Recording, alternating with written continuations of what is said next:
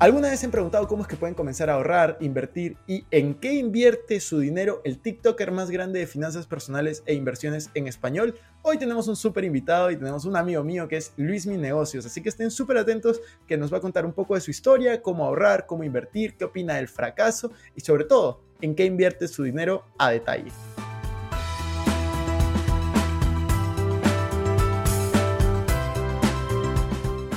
Hola amigos, ¿cómo están? Bienvenidos a un nuevo episodio de Invertir Joven. Mi nombre es Cristian Arens y les doy la bienvenida. Este podcast tiene como objetivo principal darte las mejores herramientas y los mejores tips para que aprendas a manejar tu dinero. Aquí creemos en la importancia de la educación financiera como medio para alcanzar tus metas y tus sueños. Recuerda que en este programa siempre hablamos de inversiones, finanzas personales y de emprendimiento. La frase de este podcast es el dinero es un excelente esclavo, pero un pésimo amo. Aquí van a aprender a hacer que el dinero trabaje para ti, para que tú puedas tener más tiempo y energía en hacer las cosas que realmente te gustan y te apasionan. Hola Luismi, ¿cómo estás? Estoy muy feliz, muy, muy, emocionado de tenerte en este episodio. La verdad es que hace tiempo estaba esperando poder hacer una colaboración contigo, más allá de lo que venimos creando en, en TikTok. ¿Cómo estás? ¿Qué tal todo? Cristian, qué gusto. Pues el gusto es completamente mío. La verdad es que eh, sigo tu contenido, me parece maravilloso sobre todo YouTube, que es una plataforma en la que tú estás muy fuerte y pues encantado de que podamos eh, colaborar de entrada en este podcast. Genial, Luismi. Luismi, tú has crecido bastante en los últimos meses, sobre todo en la plataforma de TikTok, creando contenido de finanzas personales, inversiones. Eh, cuéntame un poco cuál fue tu motivación para empezar a crear esta clase de contenido. Bueno, pues la realidad de las cosas es que yo empecé eh, el TikTok por, ahí del mes de marzo del 2020, en plena pandemia. Sin embargo, pues por temas de, mi negocio y otras cosas, pues yo no dedicaba cierto tiempo al, a TikTok. Simplemente hacía videos pues de, de ocio, para divertirme. Eh, la verdad no me importaba en lo más mínimo tener unos seguidores. El tema fue que a partir de julio empiezo a ver yo cierto contenido de creadores de negocios en inglés, sobre todo en español todavía creo que estaba muy virgen el, el ambiente en TikTok, muy limpio. Entonces fue cuando dije, pues podemos aportar algo bueno a través de, de esta red social. Y pues afortunadamente nos pudimos subir a tiempo al tren, no tan temprano como me gustaría. De, de hecho, pues pudiera haber dicho, pues hoy ha estado excelente empezar este contenido cuatro meses después, porque fueron meses muy cruciales para TikTok. Fueron meses en los cuales el, crecimiento orgánico estaba muy fuerte y no había tanto creador. A manera de que empezó a crecer TikTok, pues bueno, empezaron a traer mucho más, eh, mucho más creadores de contenido, mucha gente que pues buscaba seguidores para aumentar sus canales en YouTube, para aumentar seguidores en Instagram, que son sus redes principales. Y sucede que, eh, pues afortunadamente nos pudimos posicionar bien. Eh, procuro yo hacer contenido muy original. Procuro, eh, pues si de repente ves algún, algún contenido de una persona y dices, oye, me gustó lo que dice, pero tratas de hacerlo de a tu manera, buscas la manera en que eh, pues asimiles este contenido y lo compartas con tu comunidad. Pero bueno, realmente ha sido un crecimiento que no me lo esperaba. O sea, la verdad no me esperaba tener una masa tan grande de, de seguidores, pero afortunadamente se pudo, afortunadamente estamos haciendo un buen cambio y pues a seguir adelante. Genial, genial, Luis. Sí, de hecho yo sigo bastante tu contenido, me parece muy bueno, eh, informativo, ¿no? Educativo. Y cuéntame un poco, Luis, acerca de, del ahorro. Quiero hablar un poco de ahorro, quiero hablar de inversión. ¿Cuál crees que es la mejor forma de tener una, una vida financiera saludable, ¿no? O sea, que es cuando viene alguien y te dice, Luis, me quiero mejorar mis finanzas personales, ¿qué, es lo primero que tú le sugieres cuando quiere, quiere empezar ¿no? en este mundo de, educación financiera? Creo yo que el primer lugar, si estás dentro de tus posibilidades, es que vivas libre de deudas. El vivir libre, de deudas te brinda a ti cierta tranquilidad y también la libertad de poder decir sobre qué proyecto vas a trabajar. Puede ser un proyecto en tus inversiones personales, puede ser directamente un proyecto en tu negocio o de alguna manera que tú empieces a crear distintos flujos de efectivo, flujos de capital que te van a apoyar a ti a crecer a nivel financiero. Entonces aquí lo que, lo que yo sugiero es que si de alguna manera tengamos una deuda, buscar la manera de resolverla para eh, tener esa libertad. Yo siempre he dicho que las deudas eh, son para los negocios, no son para las personas.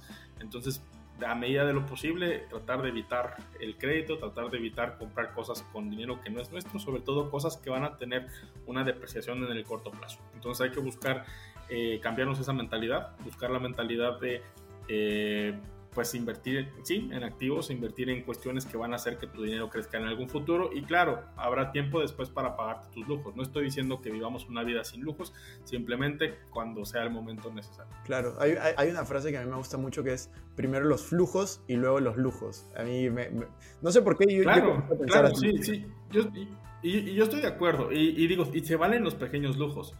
Eh, se vale darte una vacación muy buena, se vale darte... Eh, un coche si lo quieres tener, siempre y cuando tengas muy bien eh, medidos cuáles son tus flujos de ingreso y que no te castigues tú mismo, porque luego eh, por un sueño de un día puedes vivir una pesadilla cinco años después. Entonces hay que tener mucho orden, mucho control en nuestras finanzas personales, que es el primer gran paso en ordenar nuestro, nuestro dinero. Totalmente. De hecho, yo justo, justo, a mí me ha comenzado a, a dar pensamientos de, yo pienso en frases y justo el otro día me dijeron una frase que me, quedó bastante pegada que era eh, un viaje inolvidable, ¿no? Un viaje que nunca te vas a olvidar porque te vas a quedar pagando ese viaje como que mes tras mes tras mes porque lo hiciste con tarjeta de crédito, pagando intereses. Entonces, la idea es tener recuerdos y viajes inmemorables, memorables, perdón, pero no, no, no por deuda. Y hablando en este contexto, ¿Qué opinas acerca del ahorro? ¿Tú tienes alguna técnica para ahorrar más dinero? ¿Tienes alguna sugerencia a las personas que les cuesta ahorrar dinero para que puedan empezar a ahorrar un poco más? Cuéntame un poco de ese tema. Pues mira, hay que, primero hay que partir reconociendo nuestra situación actual, ¿no? Eh, ahorrar dinero no es nada fácil, aunque a nosotros nos, nos, facilite más que a otros, creo que a mucha gente no, porque vienen ya con creencias que pues dinero que tienes, dinero que tienes que mover, dinero que tienes que gastar. Eh, las escuelas nos enseñan a ser grandes consumistas, nos enseñan a que eh, pues debemos de trabajar para consumir y por lo mismo estamos de esta manera generando economía. Sin embargo, pues es muy, es muy importante que eh, empieces a crear pequeños hábitos que te puedan ayudar a ti a empezar a crear ciertos ahorros. ¿no? Y sobre todo yo creo ahí el tema de la disciplina, porque es como el gimnasio, ¿no? Oye, es año nuevo, estamos muy gorditos, queremos entrar al gimnasio pero al final de cuentas a los 3, 4 meses la gente lo deja, por muchas razones. Una poca practicidad, lo ven ya como una carga, lo ven ya sin una necesidad o una importancia como tal. Pasa lo mismo con el dinero. A lo mejor cuando si te propones eh, ahorrar, lo vas a hacer y te vas a meter muy, muy de lleno, pero pasando el primer trimestre, el primer cuatrimestre, vas a decir, esto no es para mí, no me siento tan contento, me siento muy apretado en mis gastos. Por eso es importante que tengamos esa disciplina de reservar un poco de capital y bien, ya que tengamos una buena masa, empezar también a, invertirlo. Para ese poco, mucho dinero que tengamos, pues se haga más, ¿no? Totalmente. Totalmente. Yo creo que lo que tú dices es, es, muy relevante, que es el tema de los hábitos, la disciplina, construir día a día tu, tu, patrimonio y poder comenzar a ahorrar. Y el siguiente paso es justamente, yo creo, la, la inversión, ¿no? Que de hecho a mí ese fue el paso que me costó más, porque yo comencé a tener buenos excedentes a los 16 años, cuando emprendía por primera vez. Eh, me fue, tuve, tuve, suerte, la verdad, y me fue bien en mi primer negocio de importaciones. Y comencé a tener excedentes, pero me demoré tres años en empezar a, a invertir porque no tenía idea cómo hacerlo. ¿Cómo fue tu, tu, historia? ¿En qué momento tú comienzas a invertir? Porque yo tengo claro que, que tenías hábitos financieros saludables, ¿no? De ahorro, pero ¿en qué momento comienzas a invertir? Pues mira, mi primer, yo, yo siempre quise, de, alguna manera, el, el hecho de que, que, pudiéramos ahorrar. Mis papás no me lo inculcaron tan así, pero a mí me llamaba mucho la atención el acumular dinero. Entonces, por ejemplo, tenía yo, pues, 11, 12 años, entonces, pues mi padre me regalaba, no sé, 20 dólares eh, por hacer algún, eh, no sé, así, oye, toma tu, domingo, toma tu, mesada, te regalo 20 dólares. Luego, por ejemplo, hacía algún trabajo. Eh, uno de los, mis primeros trabajos que hice fue eh, lustraba zapatos a los vecinos. Entonces, a los 12, 13 años le tocaba al vecino y le decía, oye, vecino, ¿quieres que volé tus zapatos? Entonces, se los boleaba, yo, yo les, les, cobraba. Y todo eso yo le decía a mi papá, cámbiamelo a dólares, cámbiamelo a dólares.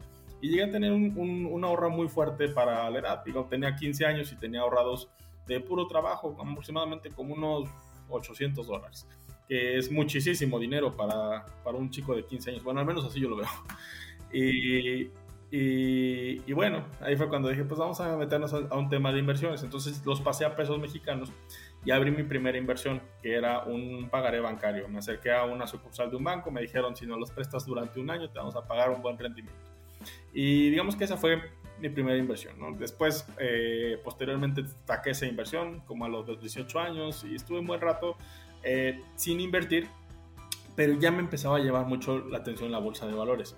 Te cuento, Cristian, que aquí en México el tema de las inversiones, es, sobre todo en bolsa, eran muy, muy complicadas porque realmente te pedían que tuvieras eh, una muy buena cantidad de dinero para que seas sujeto a comprar inversiones, a, realmente ya empezar a operar en bolsa. Te pedían aproximadamente una cantidad de 100 mil dólares. Misma que pues era muy complicada tenerla a esas edades, 21 o 22 años. Sin embargo, a mí me seguía gustando. Participé en algunos concursos de bolsa de valores, en algunos retos. Eh, compraba acciones, pero a manera de simuladores. Y, y, pues ya, hasta que entré a mi primer trabajo en casa de bolsa, que fue cuando tenía yo 23 años. Entonces empiezo a trabajar en casa de bolsa y aquí, eh, pues me la doy muy complicada porque yo pensando que me iban a decir, hey, tu trabajo es gestionar portafolio, gestionar inversiones y todo lo contrario, mi trabajo era ir por clientes. Entonces era muy complicado decirle a un cliente, oye, invierte conmigo 250 mil dólares, soy un recién egresado, tú no me conoces, yo no te conozco, pero estoy trabajando en este banco. Pues obviamente era muy difícil para mí. Y mucha gente me decía, pues no, no, no. Entonces después de una serie de largas, eh, sucede que ya me, pues me empiezo a involucrar yo mismo en el tema de las acciones, ¿no? Ya me capacité, me certifiqué, ya, eh, y, pude, y pude de esta manera pues tener un poco más de credibilidad en el área. Posteriormente, pues ya empecé yo ya con mi portafolio de acciones. Empecé un portafolio de acciones muy sencillo, muy simple, compramos únicamente acciones de Apple y eh, pues hasta la fecha mantengo ese portafolio. Pero ya fue hasta pues no hace mucho, hace unos tres años, cuando dije, pues ya voy a empezar a meterme mucho más al tema de las inversiones. Y esto se dio porque en México hubo una oleada de brokers, que son eh, los intermediarios mediante los cuales compramos acciones, pero ya era muy baja la inversión. Ya habían bajado de 100 mil pesos mexicanos a 10 mil pesos. O sea, habían bajado de 5 mil dólares que necesitabas invertir a tan solo 500 dólares. Entonces ahí fue cuando dije, oye, esto está bien, esto está interesante. Y empecé, empecé a hacer mis propias inversiones. Intenté abrir un canal como Luis Mi Negocios hace tres años en YouTube y no pegó, no funcionó. O sea, realmente subí una serie de cinco videos a YouTube y mm, no funcionó. Entonces, eh, pues acabé cerrando esto, empecé a decir, pues esto de crear contenido no es para mí. Y pues llegó la oleada de TikTok. De ahí fue cuando, eh, pues afortunadamente los videos se dieron a conocer y pasó el crecimiento. Entonces, moraleja, todo su tiempo, ¿no? Si, si, las cosas en cualquier ámbito de la vida no se te dan en este momento, probablemente no sea tu tiempo todavía. Espérate unos dos o tres años y la vida lo dirá. Qué chévere, qué, qué, qué buena moraleja y qué buena historia. Y eso me hace también ir a una pregunta que yo me gusta hacer a todos los entrevistados porque en verdad creo que añade bastante valor. Es, ¿qué opinas del fracaso? O sea, cuando te dicen la palabra fracaso, ¿qué se viene a tu mente, no? Ah es muy doloroso, la verdad, y a nadie le gusta fracasar. Eh, en lo personal, pues sí he fracasado varias veces, sobre todo en temas de emprendimiento. Me encanta emprender, me encanta hacer cosas nuevas, me encanta crear.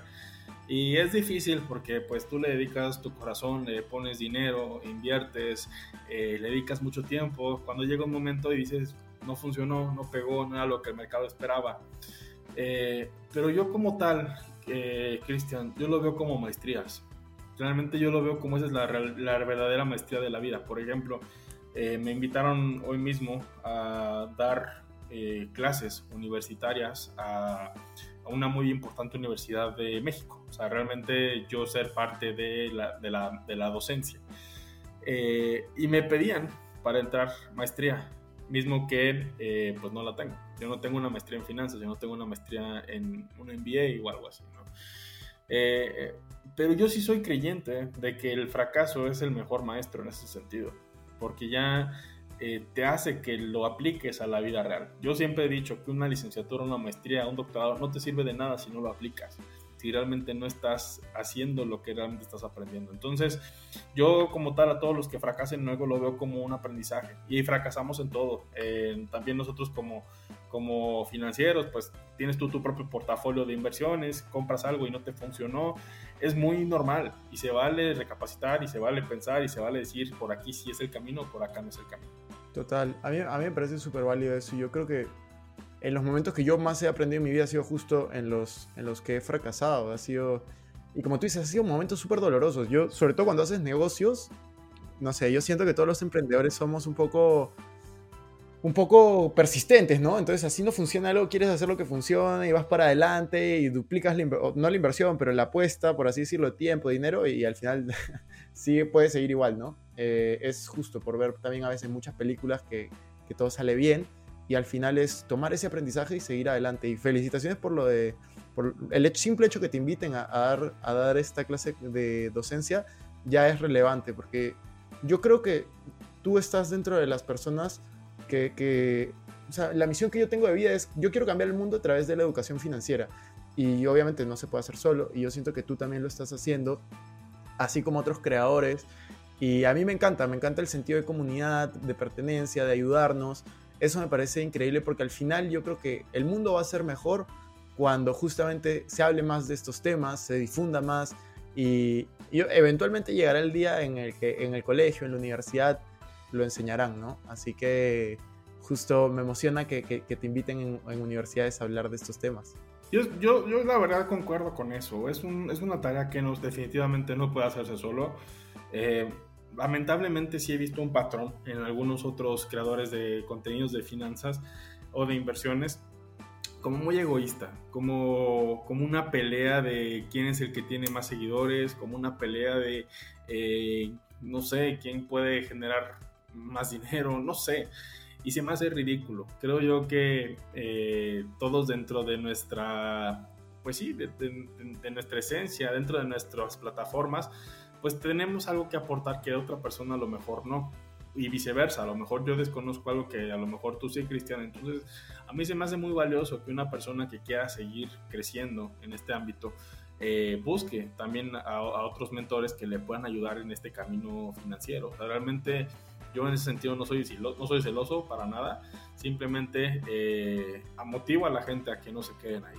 Eh, recomiendo libros de otras personas, recomiendo eh, podcasts, recomiendo eh, muchas cosas, ¿no? A final de cuentas lo que yo lo que yo sí quiero y creo que es muy genuina mi labor en ese sentido es que sí pretendo ayudar a la gente. O sea, realmente sí cada mensaje que me escriben de, oye Luismi, gracias por motivarme a las inversiones, gracias Luismi por ayudarme con esto, gracias Luismi por lo que estás haciendo, pues a mí me motiva. Y eso es más como, pues un, como alimento para el alma, ¿no? Como para decir, oye, estás por buen camino, por aquí quizás sea tu misión en la vida eh, profesional y pues quédate en ese, en, ese, en ese carril. Total, totalmente de acuerdo contigo. Y de hecho, yo aprendí, bueno, no aprendí eso, pero entendí una frase que me entró, como lo que tú estás diciendo, como anillo al dedo, de un creador de contenido muy famoso mexicano también, que se llama, no sé si lo conoces, Mauricio Benoist, que es, es, de negocios más que nada. Es de negocios. la palabra no es autoayuda, pero muchas personas lo, lo pondrían dentro de esa categoría también. Eh, es, bueno, en realidad es argentino, pero vive en México hace más tiempo, o sea, más de la mitad de su vida ahí. Eh, y él lo que me decía es, en verdad los creadores de contenido de negocios, de crecimiento personal, de finanzas, muchas veces no somos tan inteligentes como, como los cantantes de reggaetón. Eso es lo que él me decía. Y yo le decía, ¿qué? ¿Cómo que los cantantes de reggaetón? Y me decía, sí, porque ellos hacen colaboraciones, ellos se juntan, ellos trabajan juntos, hacen que todos crezcan y muchas veces los creadores de contenido de negocios, pues no hacemos eso cuando en realidad es, es lo que funciona, crear entre todos, ayudarnos entre todos y crear este sentido de, de comunidad. Así que estoy totalmente de acuerdo con lo que, con lo que tú dices. Pues sí, realmente yo busco eso. O sea, busco hacer comunidad, busco, busco crecer adelante, busco seguir, eh, pues sí, seguir aportando, ¿no? Evidentemente sí hay conductas que yo no estoy dispuesto a aceptar. Eh, por ejemplo, me tocó el caso de dos o tres pues sí, creadores de contenido que de repente veías que te copiaban tus temarios, te copiaban tus plataformas, te copiaban absolutamente todo, incluso hasta TikTok si decías, oye, ¿a qué estamos jugando, no? Eh, O sea, se, trata de que cada quien aporte lo que sabe y que realmente apoye a la sociedad. ¿De qué sirve el contenido? Luis, y tú también lo estás haciendo, ¿no? Claro. Entonces, eh, es, es, mucho eso, Cristian, es cambiarnos la mentalidad. Es decir, ¿sabes qué? Eh, soy parte de, este, pues sí, equipo que pretendamos hacer. Así como me, encantó cómo, lo, cómo, eh, cómo te lo planteó Mauricio. Es como reggaetoneros, ¿no? O sea, realmente las colaboraciones están a la, orden del día. Eh, decir, oye, tengo un podcast, sí, ahora le vamos. Oye, es que no, yo tengo medio millón de seguidores y tú tienes 10 mil, no cero, ¿no? O sea, yo sí busco abrirme, yo sí busco no ver los seguidores, yo busco, por otro lado, aportar, aportar, aportar, aportar. Ya la gente te dirá si su aportación le sirvió o no, pero creo que esa es la esencia de, de hacer un, un, buen, pues sí, de liderar una buena comunidad. Y sí, totalmente de acuerdo. Y cambiándote un poquito de tema para seguir con el tema de inversiones, yo te quería preguntar, eh, ¿cuál, es, cuál, es, ¿cuál es tu experiencia de inversiones? Porque me contabas ahora justamente del trabajo que tú tuviste dentro de inversiones, me contabas también de que tú manejabas eh, algunos negocios. Entonces cuéntame un poco de eso, ¿qué experiencia tienes en, en qué negocios y en qué inversiones son las que tú actualmente, bueno, has tenido experiencia, ¿no? En los últimos años.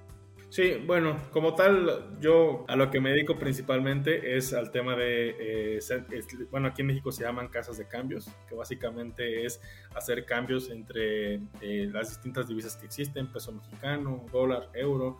Me dedico también a la consultoría de negocios y también me dedico a la construcción. Eh, tenemos una empresa familiar que es una constructora, Grupo Escala, y eh, pues principalmente estamos en, en, eso, ¿no? Y la realidad de las cosas es que ya con este proyecto Luis Mi Negocios, pues también ya me estoy metiendo mucho más. Tú lo sabrás, crear contenido pues es una profesión, realmente te toma mucho tiempo, pero yo creo que es un tiempo bien invertido en el sentido de que estás dando un buen nivel de impacto a la gente. Entonces principalmente eso es lo, eso es lo, que, lo, que, lo que estamos haciendo. Buenísimo. Y respecto a las inversiones en inmuebles, ¿qué, qué, qué consejos ¿Qué consejos le das a las personas que recién quieren empezar a invertir en inmuebles?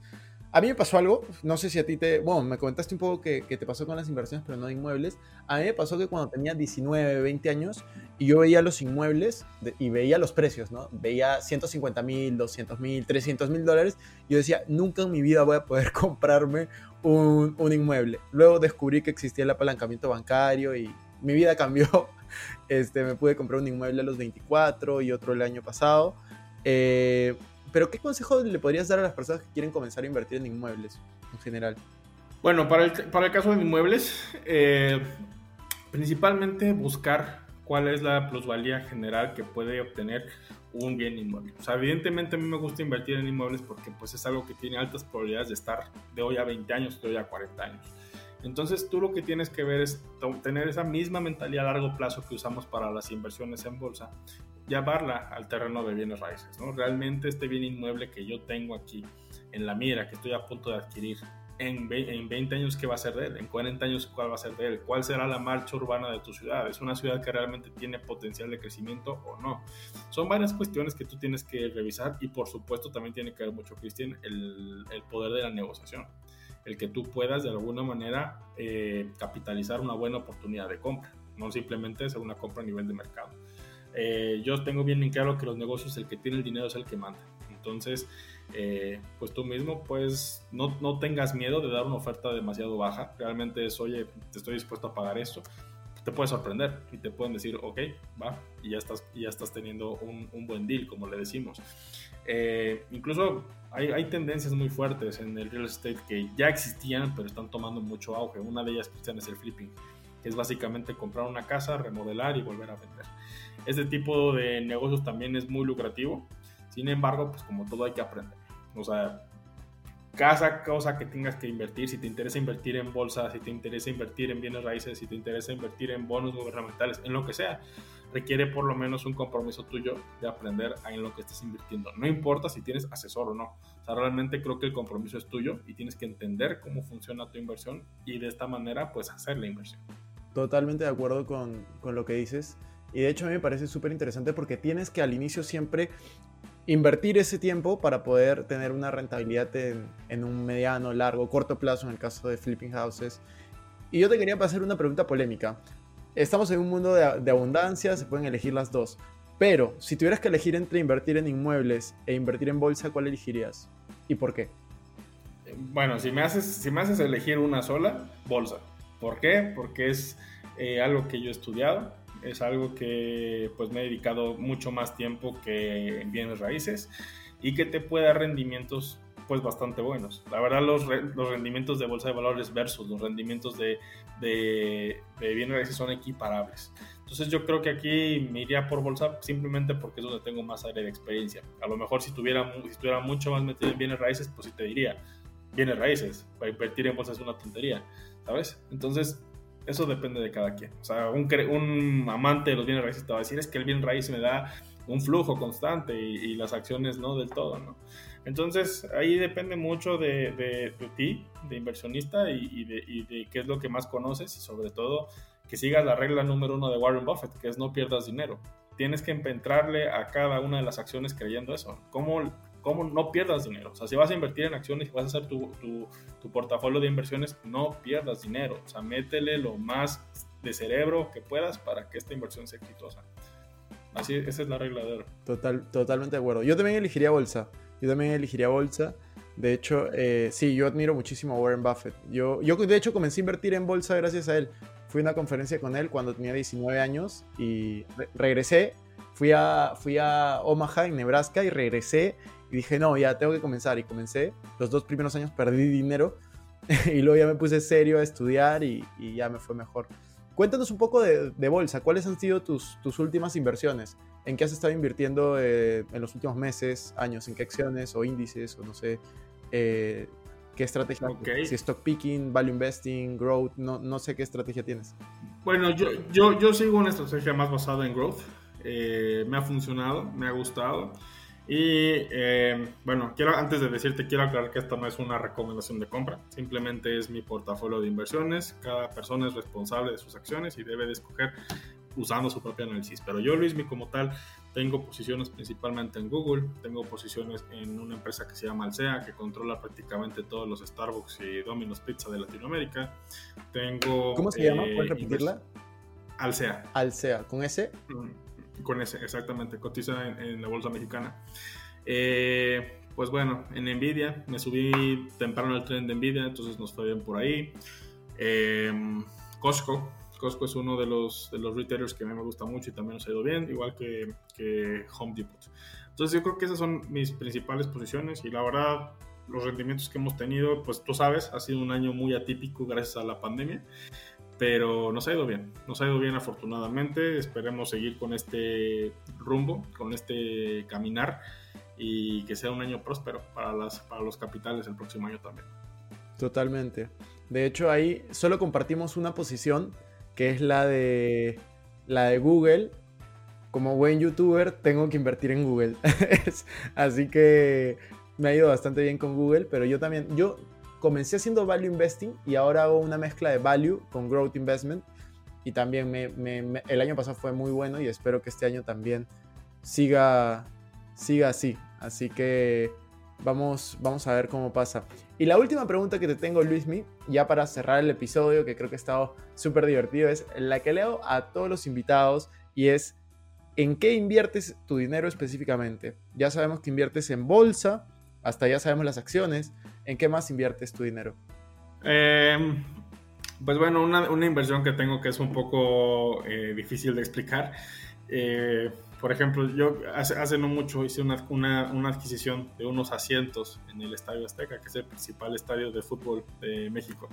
Ahí vienen conciertos, ha venido YouTube, ha venido Shakira, eh, finales de fútbol mexicano, finales de, CONCACAF Copa de Campeones, incluso hasta la NFL ha venido a jugar acá. Entonces yo lo que hago, pues simplemente les rento a las personas eh, que quieran ver un partido, les rento los, los pases y listo.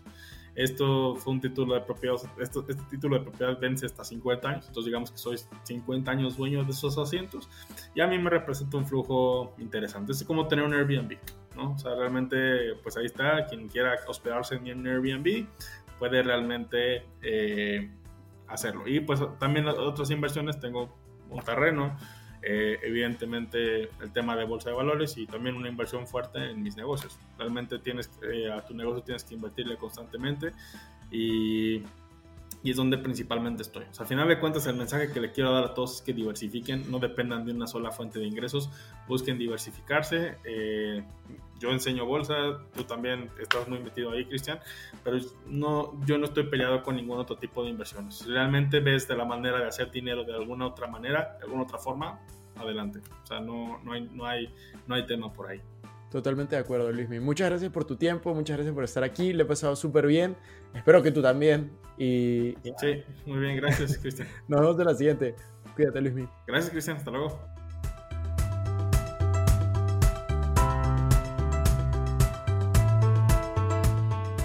Bueno amigos, eso fue todo por este episodio. No me quiero ir sin antes invitarte a que te suscribas a mi canal de YouTube. Me puedes encontrar como Cristian Arens. También a que me sigas en Instagram como Arens Cristian y que te unas a todos nuestros grupos gratuitos que van a estar en la descripción. No te olvides también visitar nuestra página web invertirjoven.com donde vas a encontrar artículos de finanzas personales, inversiones y emprendimiento. Si nos estás escuchando desde Spotify, no olvides ponerle follow para no perderte ningún episodio. Y si estás en iTunes, ponle 5 estrellas y deja tu comentario. Sería genial que puedas compartir este episodio para ayudar a más personas. Gracias por estar aquí conmigo y nos vemos la próxima semana. Recuerda que la frase de este programa es, el dinero es un excelente esclavo, pero un pésimo amo.